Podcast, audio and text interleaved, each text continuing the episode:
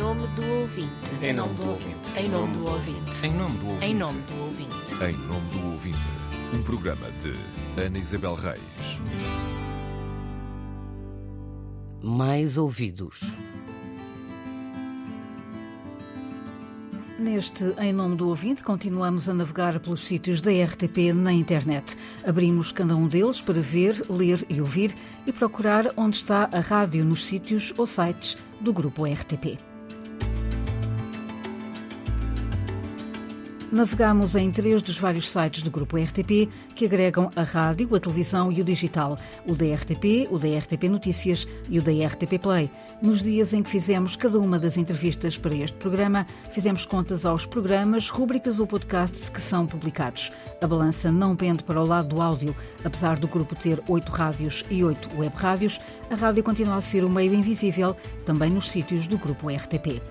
Vamos por partes. Site RTP, os cinco primeiros destaques e os restantes não incluíam conteúdos áudio.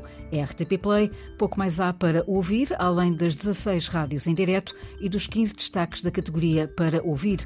Há mais vistos, mas não há mais ouvidos. Site RTP Notícias. As notícias da rádio nem sempre saem da página áudio e praticamente não são atualizadas ao fim de semana e feriados. Desta análise, deixamos de fora outros sites da RTP e os de cada estação. É um mundo de textos, vídeos, áudios, podcasts, antigos e novos programas, milhares de conteúdos a preço zero. Poucas plataformas têm tanta variedade e disponibilizam um arquivo como os sites do Grupo do Serviço Público de Média e sem qualquer subscrição. Mas no meio de tanta oferta, como gerir e como apresentar tantos conteúdos? Foi o que perguntámos a João Pedro Galveias, diretor de multimédia da RTP. Nós podemos pensar que se calhar conseguimos agregar, e na RTP Play, todo, todos estes conteúdos são agregados num sítio só. Mas há pessoas, por exemplo, que criticam exatamente isso, não é? O facto de na RTP Play estar tudo sem estar, eh, de alguma forma, eh, segregado por, pelo objetivo que temos. Portanto, esta gestão de muitos conteúdos em multimarca é sempre complexa. Não há uma, uma fórmula fácil de fazer eh, e de resolver o problema. Como é que gerimos? Vamos gerindo como podemos, porque temos que carregar com o nosso legado e temos também que fazer uma evolução para o futuro. Eu, quando vejo exemplos internacionais, não há muitas maneiras de lidar com isto. Se, se, se a oferta é muita se a multiplicidade de conteúdos é muita, não conseguimos não, não, não, não, não ter uma base relativamente complexa, é quase impossível, não é?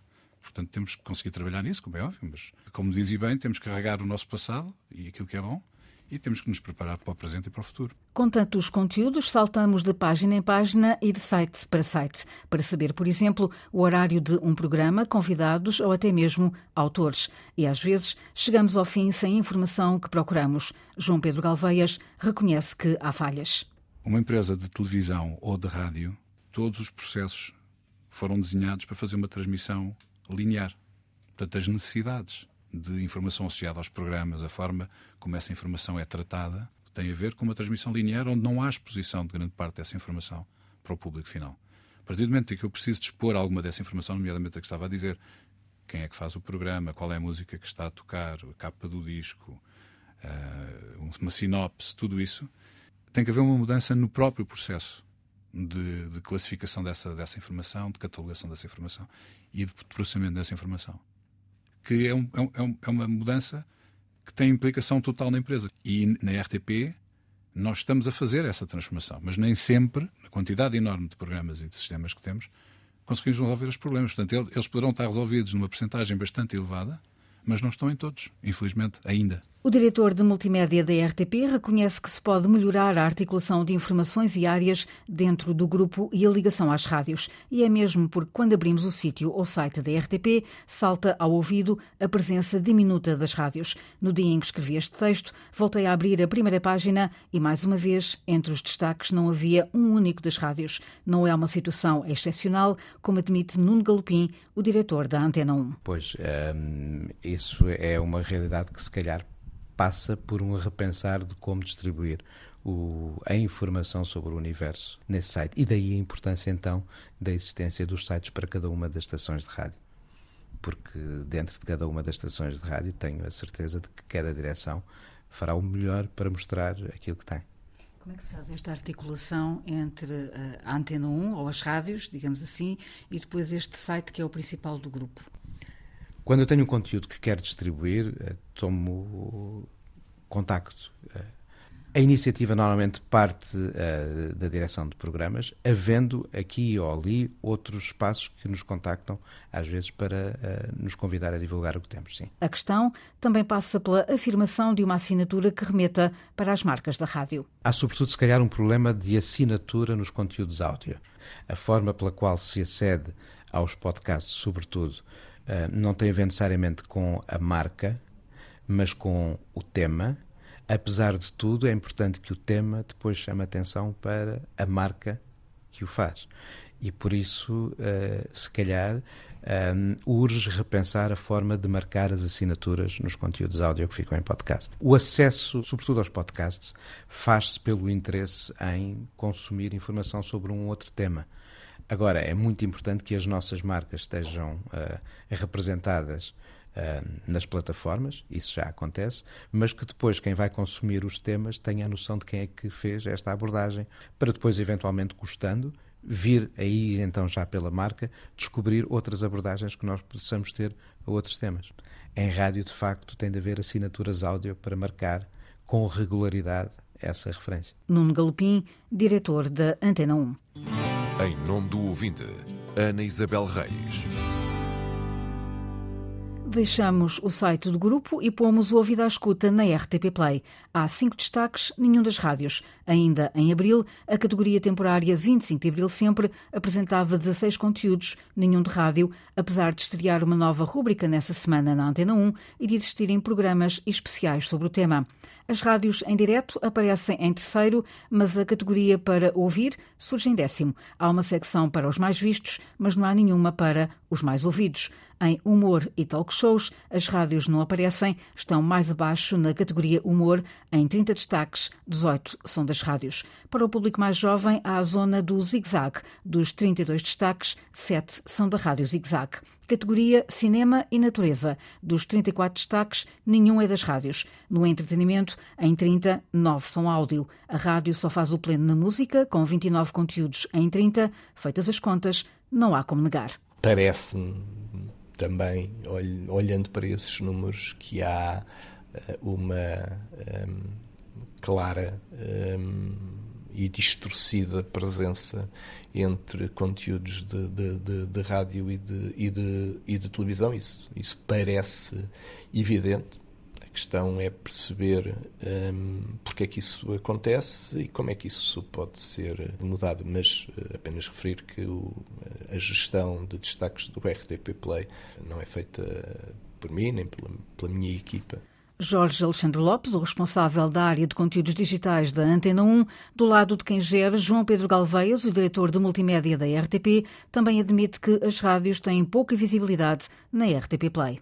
Eu admito, obviamente, que ela tem um drive muito maior televisivo, num, ou de vídeo. É, a forma como se processa os conteúdos da rádio são automaticamente exportados a partir da rádio, quer para podcast, quer para a plataforma RTP Play. A plataforma RTP Play, digamos que é o coração de distribuição desses conteúdos.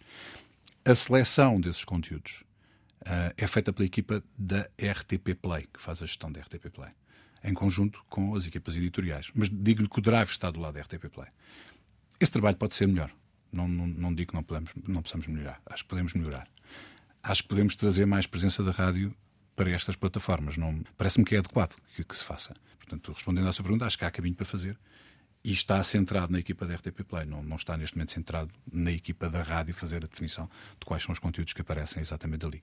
Mas é um trabalho conjunto, sendo que. Uh, que, que, que, a gestão está entregue à equipa da RTP Play. João Pedro Galveias, a balança pende para outros conteúdos do grupo RTP. Para Jorge Alexandre Lopes, o responsável da área de conteúdos digitais da Antena 1, há soluções. A resposta é essa balança entre rádio e televisão podemos ligá-la à questão de porquê uh, uma app da rádio ou uma app das rádios uh, relativamente à televisão. Mas eu não quero, não faz qualquer sentido estar aqui a, a fazer, a esgrimir uma, uma, uma, batalha entre, entre rádio e, e televisão. Não é uma batalha, é uma constatação. Daí a necessidade de criar uma aplicação para as antenas de rádio, em separado. Está aqui a resposta. Também não há articulação com o RTP Play. É RTP Play. Como é que faz esta seleção para os conteúdos lá chegarem? Como é que eles lá chegam? é RTP Play quem seleciona. Na parte dos podcasts, eu costumo ter uma voz a dizer gostava que fossem selecionados com regularidade conteúdos para mostrar a diversidade da programação das várias antenas. Ou seja, não digo especificamente temos claro ter sempre este ou aquele, mas pelo menos que a rotação dê uma ideia da diversidade de conteúdos.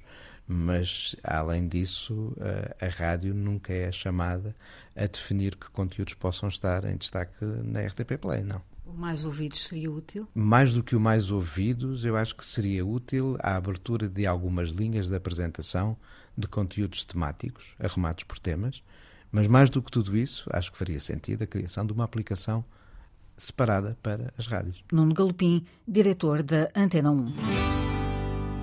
Os conteúdos jornalísticos na RTP Play também são poucos. Na categoria Notícias, Reportagens, Entrevistas, em 25 destaques, nenhuma é das rádios. A informação, dos 30 destaques, metade, ou menos de metade, são da Antena 1. No desporto, em 30 destaques, 4 são áudio. O diretor de informação da Antena 1, João Paulo Baltazar, explica porquê. Nós não enviamos, não temos nenhuma proatividade, a não ser quando queremos chamar a atenção para algum conteúdo novo temos um podcast e, obviamente, isso pode ser tema de conversa e é tema de conversa para que tenha algum destaque, mas depois no dia a dia não temos uh, qualquer interação.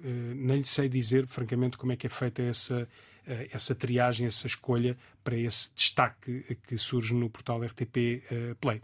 O que nós fazemos é criar bons conteúdos, disponibilizá-los de preferência em todas as plataformas. É o caso do que fazemos, por exemplo, com os noticiários topo de hora da Antena 1, também da RDP África. Disponibilizamos quer na, RDP, na, na RTP Play, quer noutras plataformas de distribuição de podcast, como tem de ser feito para chegarmos a toda a gente. João Paulo Baltazar, diretor de informação da Antena 1. Já fizemos as contas aos conteúdos rádio no site da RTP e da RTP Play. Falta-nos o da RTP Notícias. Nos 13 primeiros destaques, em média, há uma ou duas notícias da Antena 1, mas o site tem uma página só para as notícias áudio. O portal de notícias tem uma equipa que funciona autonomamente em relação às redações da rádio e da televisão. Tem também uma coordenação própria a quem foi solicitada a gravação de uma entrevista, que foi concedida não em áudio, mas por escrito. A responsável pela redação multimédia, Joana Garcia, explica que as notícias em destaque são as que estão a marcar o dia, independentemente do meio de origem, e que a prevalência é dada ao texto em detrimento do áudio e do vídeo, porque a consulta dos motores de busca na internet é feita com palavras, mas realça que há a preocupação em ter notícias em vários formatos. Sobre a desigualdade notória entre conteúdos informativos áudio e vídeo, Joana Garcia invoca uma justificação numérica. A TV produz mais notícias do que a rádio. Sobre se a rádio é ouvida nos critérios de seleção, a diretora adjunta de informação da televisão pública afirma que os jornalistas da redação multimédia não são meros executantes de reposições áudio ou vídeo.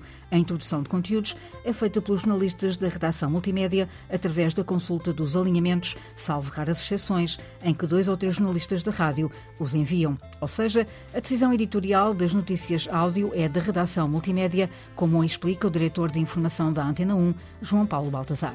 As notícias de áudio não são enviadas pelos jornalistas de rádio, são selecionadas pela equipa que trabalha à frente digital. Os fluxos de, de, produção são imensos, quer do lado da televisão, quer do lado da rádio, e há um evidente desequilíbrio, como notou, eu não vou negá-lo porque ele é evidente, e portanto isso resulta uh, das opções editoriais e da capacidade de resposta da equipa do multimédia. Queria deixar claro que é uma equipa claramente insuficiente para o trabalho que lhe é pedido pouca gente é também a razão apontada para a falta de atualização da página áudio da RTP Notícias, que praticamente fica parada à noite, ao fim de semana e feriados. O ciclo de 24 horas da rádio não se espelha no áudio da RTP Notícias.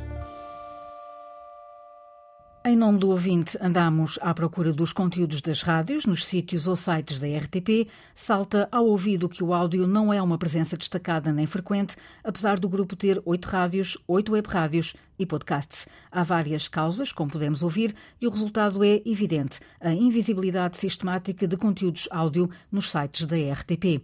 O Livro Branco do Serviço Público de Média defende um serviço integrador que seja motor de inovação e de transformação digital. Isso também passa pela pela articulação entre as diversas áreas. E se nem sempre a rádio é ouvida ou destacada, também tem de se fazer ouvir para estar onde o ouvinte a ouve, vê e lê, sob pena de continuar a ser, eternamente, o meio invisível.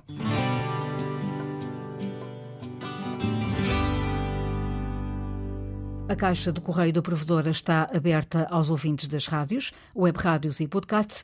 Pode escrever a partir do site da RTP, em rtp.pt, enviar mensagem à provedora do ouvinte.